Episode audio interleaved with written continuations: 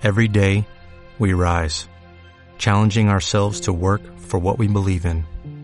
At U.S. Border Patrol, protecting our borders is more than a job, it's a calling. Agents answer the call, working together to keep our country and communities safe. If you're ready for a new mission, join U.S. Border Patrol and go beyond. Learn more at cbp.gov/careers. En estos momentos nos adentramos a una aventura por la cultura viajera. Toma tu brújula, sujeta tu mochila y agarra tu pase de abordar. Favor de prestar atención y tener a la mano su pase de abordar. Iniciamos nuestro viaje.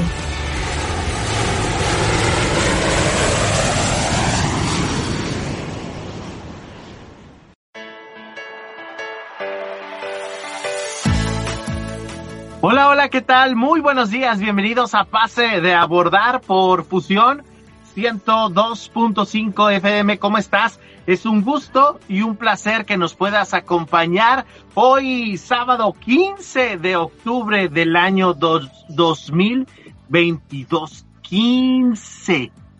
15, así como lo escuchas. 15, ya.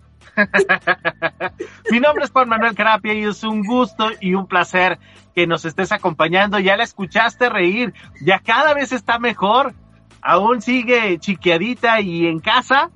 Mi querida Angelina Gutiérrez Sigala, ¿cómo estás? Muy buenos días, Juanito. Pues es que no me puedo controlar porque ese 15 de octubre te salió súper espontáneo. Eso sí que no fue ensayado para nada, mis queridos radioescuchas. Pues yo estoy aquí en casa, como Juanito lo dice, todavía en proceso de recuperación, pero mejor, mejor y mejor, y espero que así sea, porque bueno, pronto se avecinan eventos, circunstancias y la dicha de ver a muchas personas Sí, entonces vamos a estar bien, Dios mediante. Y espero que todos ustedes también estén muy bien y contentos. Así es, como debe de ser. Como debe de ser. Como debe de ser. Bueno, pues desde acá les mandamos un abrazo muy, muy grande para todos ustedes. Y pues, como lo hicimos la semana pasada, vamos a continuar con el tema de terror y de suspenso y de todo esto que, que involucra el mes de octubre específicamente por, por las fiestas de Halloween y el Día de Muertos. Entonces, pues vamos a continuar en el mismo tenor. Pero antes de decirte de qué se trata el programa de esta mañana, pues de, brindamos los generales. Te recordamos que nos escuchas a través de Fusión 102.5 FM. Lo puedes hacer en línea en el www.imer.mx diagonal fusión. Estamos eh, también a través de la aplicación del IMER para el sistema operativo Android. Nos encuentras como IMER. Ahí le buscas entre todas las estaciones del Instituto Mexicano de la Radio, buscas a Fusión, le das play y nos escuchas. ¿De qué otra forma? Bueno, pues a través de los podcasts. Los podcasts estamos en Spotify, en iBox, en Deezer, en YouTube, en Apple Podcasts y en Google Podcasts. Ahí estamos nosotros. ¿Qué otra forma tienes de comunicarte con nosotros? A la antigüita 664-681-3394. Nos puedes mandar mensajes también a través de nuestro Facebook. Nos encuentras como Pase de Abordar Oficial. Y en YouTube estamos también transmitiendo de manera simultánea. Ahí nos encuentras como Pase de Abordar Podcast. Entonces, pues bueno, ahí están nuestros generales, ahí están nuestros medios de contacto. Si nos quieres mandar una cartita allá más a la antigüita, también lo puedes hacer. Y la verdad es que nos da mucho, mucho gusto. Pues dales la dirección, Juanito. ¿Dónde ah, nos podrían mandar la cartita a la antigüita? Que a mí me eh, encantaría. Estaría genial, ¿eh? Colina La Escondida, 10.250, fraccionamiento residencial Colinas de Aguacaliente, código postal 22030. Ahí está ay, miren, ni me la sea, así como me sé de mi casa. Así me tienes impresionada. No, no, no. Gratamente. De aquí de la manga me la saqué. Oye, es que después de 18 años trabajando aquí, pues creo que ya era justo y necesario que me la aprendiera. Sí, qué bueno, Juanito, qué bárbaro. ¿Cuánto tiempo empezaste a trabajar a los 10 años? Ay, yo no sé cómo tus padres firmaron ese permiso de trabajo. Ay, nada más porque no puedo decir este, chocar las copas de salud, pero las tazas de, café sí. Muchas gracias. No, no, no, entré pues prácticamente a los 18 años a trabajar aquí a la radio. Pero bueno, ahí luego les, les platicamos esa bonita historia. Bueno, vamos a temas escabrosos, de terror, de suspenso, porque hoy vamos a hablar acerca de los lugares en donde fueron rodadas las películas de suspenso y de terror. Sí. Esos lugares que después son emblemáticos, esos lugares que después se vuelven atracción dentro de las ciudades o los países en donde están. Y, y bueno, tenemos varias sorpresas, mi querida Angelina. ¿Deseas iniciar con la información? Sí, con muchísimo gusto voy a iniciar con esta información que como todos ustedes saben, eh, me gustan mucho las cosas que se refieren al misterio. Y este mes, sobre todo eh, la segunda parte del mes y las primeras semanas del mes de noviembre, en el mundo entero, por alguna mágica razón, coinciden muchas de las fechas en donde celebramos el misterio y lo misterioso. Claro que hay muchas diferentes formas de catalogar lo que vemos el misterio, pero el día de hoy vamos a ver los lugares en donde se han rodado películas que eh, se hacen muy populares porque pues tienen misterio, suspenso, un poco de miedo, etc. Entonces, este es un género que en un principio, en el desarrollo del género, no era tomado muy seriamente, pero conforme ha ido pasando el tiempo, ahora se toma con muchísima mayor seriedad el género del suspenso y el terror. Y eso es muy bueno porque hay muchísimas novelas escritas por grandes autores que han sido la base para el desarrollo de estas películas de misterio. Estos libros maravillosos que encierran tramas que nos mantienen siempre a la orilla de nuestros asientos tratando de ver qué es lo siguiente que va a suceder. Entonces, por si te atreves, aquí vamos a ver algunos de los sitios en donde se han filmado algunas de las películas de terror más taquilleras. Por ejemplo, el Motel Bates de la película Psychosis o Psicosis, que se encuentra en eh, el Universal Studios. Este no es un lugar así como vas y rentas una casa para filmar una película, no se encuentra en un estudio. Uy, qué miedo. Esta película es de suspenso desde el principio hasta el final. Es una película viejita, pero mira, yo te sugiero que si por ahí tienes lápiz y papel, tome los nombres de las películas para que le des una repasada general, aunque sea eh, un poco para que vayas recordando del tipo de película de la que estamos hablando en este momento. Lo puedes hacer ya que se acabe el programa. Aunque es cierto que muchas películas se graban en estudios interiores, muchísimas, y platós, o sea, cosas que ya preparan para rodar la película, muchos otros largometrajes han sido grabados en el, en el exterior. Muchos, muchísimos. Y muchas en la calle y otras tantas en casas que son muy emblemáticas y apartamentos y hasta en centros comerciales. Entonces, estos lugares quedan eh, afamados precisamente porque se llevó a cabo toda la filmación de una película que tal vez tuvo muchísimo éxito y fue taquillera. Puedes visitar, por ejemplo, la casa de Sawyer de la Matanza de Texas, que se localiza en Kingsland y Batroff, Texas. Esto sí es una casa.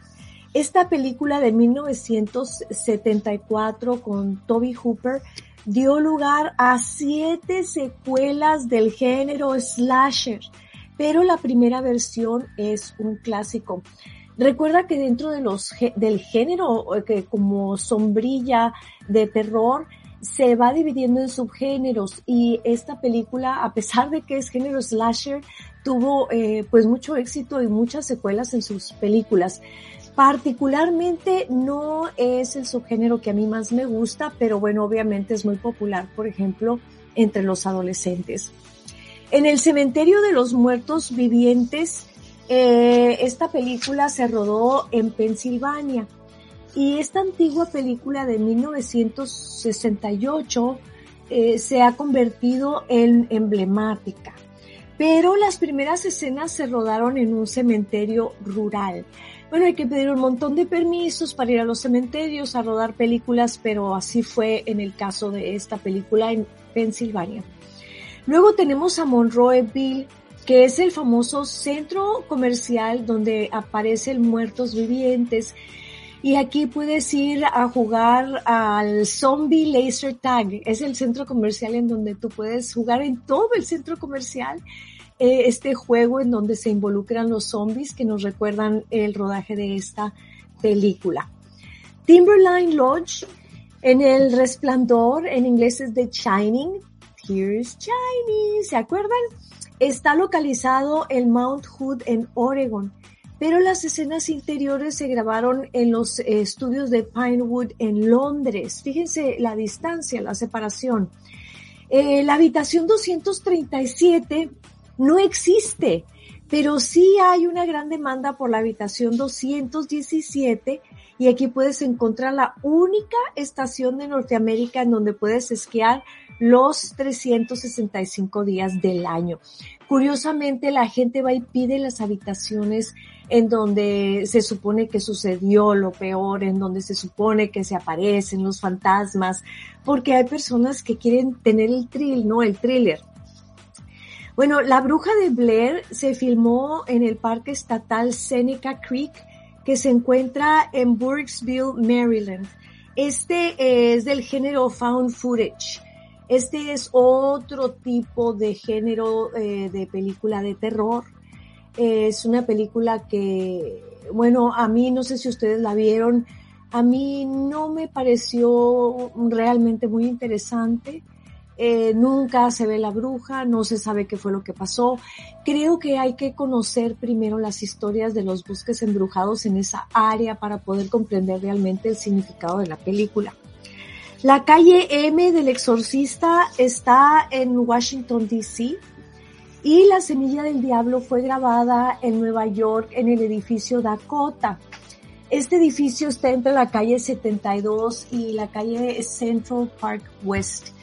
Si yo bien recuerdo, este edificio Dakota es muy famoso porque está ahí desde los 1700 y se convirtió en un lugar para los pudientes económicamente hablando o que tenían muy buenas relaciones, políticos, artistas, etc.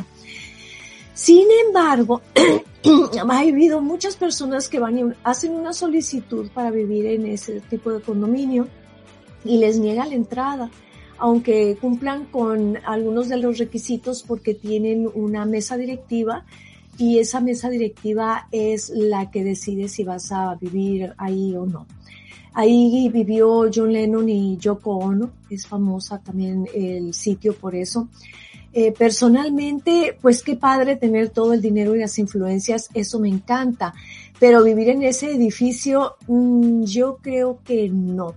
Como todos ustedes saben, yo soy un poco sensitiva, eh, soy una persona que tiene experiencias paranormales, o sea, pues no he cerrado esos canales y no me gustaría estar en un sitio en donde ha vivido tanta gente y que tiene tanto tiempo ahí, no creo.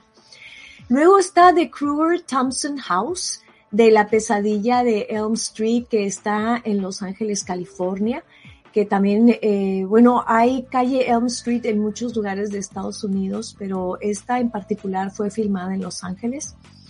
Luego la Casa de la Bruja de Undead, que se encuentra en Beverly Hills, California.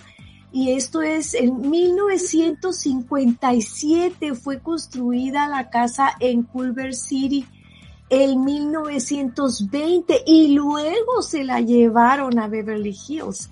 Es una casa muy particular que también personalmente como que a mí no me gustaría habitarla, pero tiene su historia, tiene su historia. Luego están Las colinas tienen ojos, que es otra película también de misterio. Esta se hizo en Victorville, eh, California, en 1977.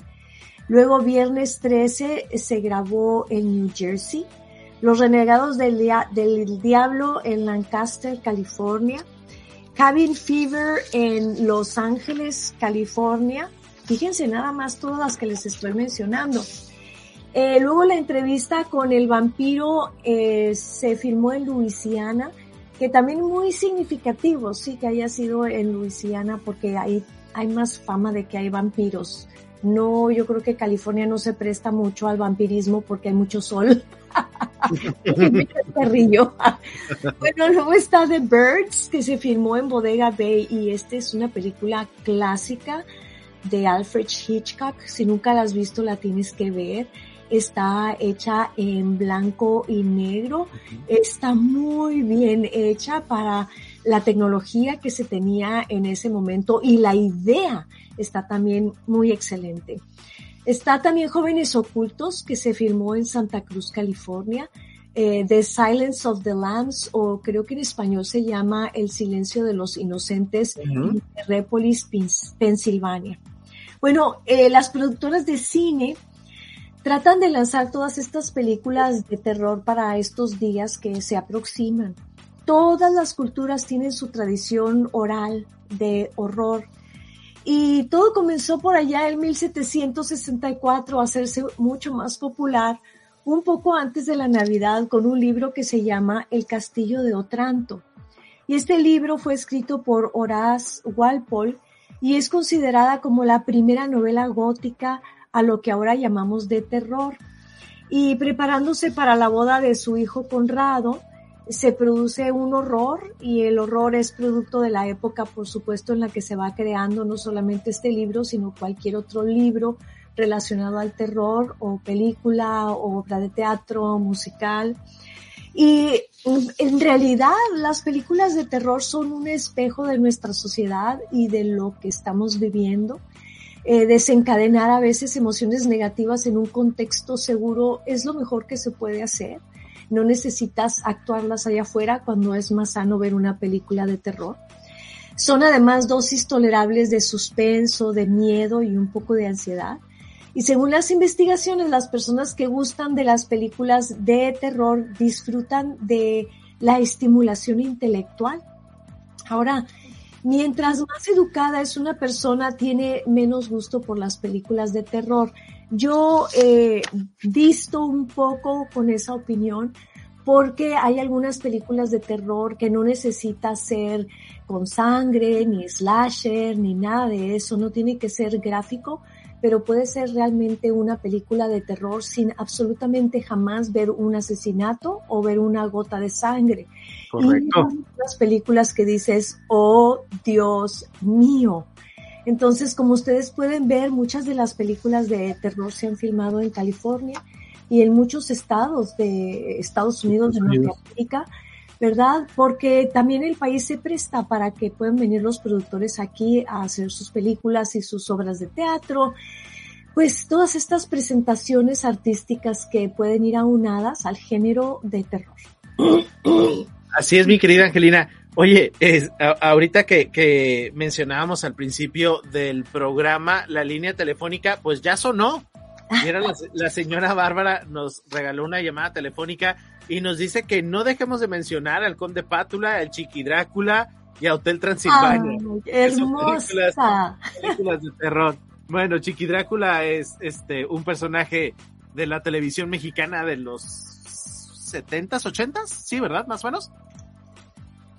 Y las, las otras dos son, son caricaturas, pero bueno, un saludo muy, muy grande para, para la señora Bárbara. Y déjame te platico, mi querida Angelina, que deambulando por internet y buscando información para el programa de hoy, que me encuentro dentro de las aplicaciones de Google, del, del Waffle, como se le conoce a, a todo el mundo del, o, del ecosistema que tiene Google, tiene eh, una aplicación que nosotros podemos buscar una dirección en cualquier parte del mundo y nos lleva y viajamos hasta este lugar. Bueno, dentro de esta aplicación llamada Google Earth, ¿qué sucede? Bueno, hay listas que hace la gente acerca de diferentes cosas. Pues me encontré una lista que se llama Escenarios de películas de terror. ¡Ay, qué padre! Está súper cool. Déjame ver si, si aquí ahorita, dentro de, de los que nos están viendo a través de, de Facebook y de YouTube, podemos, aquí está, podemos visualizar esta parte. Les platico de qué, de qué va, de qué se trata. Es muy sencillo, entran a esta lista y pues te va, te va llevando hacia diferentes lugares. Por ejemplo, ahorita, dentro de esta lista, está el pueblo viejo de Belchit. Este es un edificio que constituye un espeluznante recordatorio del antiguo pueblo de este mismo nombre, destruido durante la, la, Guerra Civil Española y fue escenario perfecto para las primeras escenas del siniestro cuento de Guillermo del Toro, El laberinto del fauno. ¡Ay, Dios, qué buena película! Sí, pero así como viajamos a España, pues nos movemos y ahora nos vamos al área de conservación de Lora Quarry, que está en Canadá. Y en este lugar no es precisamente una película de terror, pero aquí se rodaron partes de la adaptación cinematográfica de la época actual de la novela It. No, sí, cómo no, de Stephen King, como uh, la escena de los miembros del Club de los Perdedores. Ay, no, pues para mí sí es una película de terror. sí. ¿Qué más? Bueno, pues vámonos. Le, le, damos siguiente a esta lista de reproducción y nos vamos hasta el faro de Punta Reyes. Esta está en California. ¿Qué se hizo aquí? Soy Steve Wayne. Dice en su programa nocturno la locutora de la emisora local, desde su puesto de radio en este remoto faro, advierte a los desprevenidos marineros que hay una niebla sospechosa que se acerca rápidamente hacia ellos. Los aficionados de la película La Niebla de los años 80 van a recordar esta, uh, esta escena de esta película. Nos podemos acercar todavía un poquitito más y podemos visualizar el faro. ¿Quieres irte a otro lugar? Bueno, pues viajamos en esta aplicación y no, ahora nos vamos hasta el edificio Dakota que nos hablaba hace un momento mi querida Angelina para la película La Semilla del Diablo de 1968. Y entonces te lleva hasta este bonito lugar. Entonces, lo, lo, genial es que lo podemos manipular, podemos dar, dar vueltas 360, podemos viajar, podemos este, caminar de manera virtual por, por las calles en donde están todas estas, uh, todas estas lugares, todas estas casas. Y pues también habló mi querida Angelina, ahora nos vamos de Nueva York, nos vamos a California, a Pasadena, aquí muy cerquitita, y vamos a encontrar a la casa de la película de Halloween. Y entonces, de esta manera, nosotros vamos recorriendo diferentes eh, locaciones de donde se grabaron estas eh, épicas películas de terror. Por ejemplo, regresamos a, a, uno de los temas que, que habló mi querida Angelina, son las escaleras del exorcista y te platica también en dónde se encuentran, qué es lo que hicieron para el rodaje de esta película y la verdad es que se vuelve interesante. Ahí está la aplicación. Si quieres ver eh, cómo, cómo se puede eh, manipular, te invito a que vengas a nuestra página de Facebook porque aquí las tenemos y en un ratito más se va a subir el video para que lo puedas ver junto con nosotros y si no, pues que entres directamente a esta lista que ya está previamente hecha y que te lleva a estos lugares. Por si no tienes visa para ir a Estados Unidos, pues por lo menos conocerla de esta manera. ¿Qué te parece, mi querida Angelina? Me parece excelente. Creo que parte del, del horror y, que, por eso es que me gusta tanto el misterio, etcétera, es que nos atrevemos a ver eh, la amplitud de posibilidades que existen en este planeta. Es correcto. Y nos atrevemos a decidir cada día, a elegir el camino que queremos elegir. Pero sí hay unas cosas que están completamente en mi mente fuera de mi comprensión. Por ejemplo, esos asesinos, por ejemplo, seriales que han sido producto de la sociedad en la vida real, esa gente no está bien de la cabeza, Juanito. ¿Cómo es posible que una persona asesine a una persona y a otra y otra Claro. con sangre fría? Eso no es un ser humano. ¿Qué pasó ahí? ¿Qué pasó cuando yo considero que conforme vaya avanzando la ciencia y aprendamos más y más de nuestra psique, eh, vamos a alcanzar a comprender que esas personas no, no más no, no podemos culpar a nadie, creo que nacen. ¿Cómo se puede ser una persona tan mala? O sea, en un segundo así, con tan sangre fría y sin remordimientos. ¡Oh, Dios! Eso es terrorífico. Sí, Más sí, que sí. ningún otro monstruo, Es correcto. Y, ¿verdad? y si nos vamos a expedientes de, de personas con este con problemas mentales, pues los vamos a encontrar. Desgraciadamente los encontramos. Pero bueno, vamos, vamos a, pasar a temas un poco más amables. Jimmy Maldonado, gracias por tu mensaje. Dice que recomienda The Taking de Deborah Logan con cámara en mano y nos manda saludos. Muchísimas gracias. Eh, Teresa Sánchez Álvarez. Eh, wow, y anoche fui al cine a ver The Halloween Ends. Nos manda un abrazote. Muchísimas gracias. Gracias, gracias, gracias. Gracias. Sí, pues es que estamos en, en la Sí, época. estamos en la temporada de, de este tipo de películas. Y no, Sí. o sea, dame la época, Juanito. Otoño es hermoso. Sí, claro, pero por algo, por algo. Qué bien, Juanito. Bueno, mi querida Angelina, muchísimas gracias. Prácticamente con eso nos despedimos del episodio de hoy. Sí, pues muchísimas gracias a, a ti también y prometo que en nuestro siguiente programa voy a tratar de sacar esos subgéneros de las películas de terror para que tengamos más claro qué es lo que cada película eh, trata de desarrollar. ¿Cómo ven? Perfecto. Vale. Dale, gracias. Besos. Bueno, pues nosotros nos despedimos de la transmisión de Fusión 102.5. Muchísimas gracias. Nos escuchamos el próximo sábado en punto de las 10.30 de la mañana. Para las personas que quieren ver un poquito más de pase de abordar, al ratito, por ahí de las 12 del mediodía, pendientes a nuestras redes sociales porque vamos a estar eh, con un extra, con un bonus track. ¿Vale? Que pases excelente sábado. Cuídate mucho. Hasta la próxima. Bye bye. En estos momentos, iniciamos el descenso de nuestro viaje. Les pedimos tomar nota y agendar su próximo vuelo con nosotros el siguiente sábado a las 10.30 de la mañana. Gracias por viajar con nosotros. Pase de abordar. Every day, we rise, challenging ourselves to work for what we believe in. At U.S. Border Patrol, protecting our borders is more than a job, it's a calling. Agents answer the call, working together to keep our country and communities safe. If you're ready for a new mission, join U.S. Border Patrol and go beyond. Learn more at slash careers.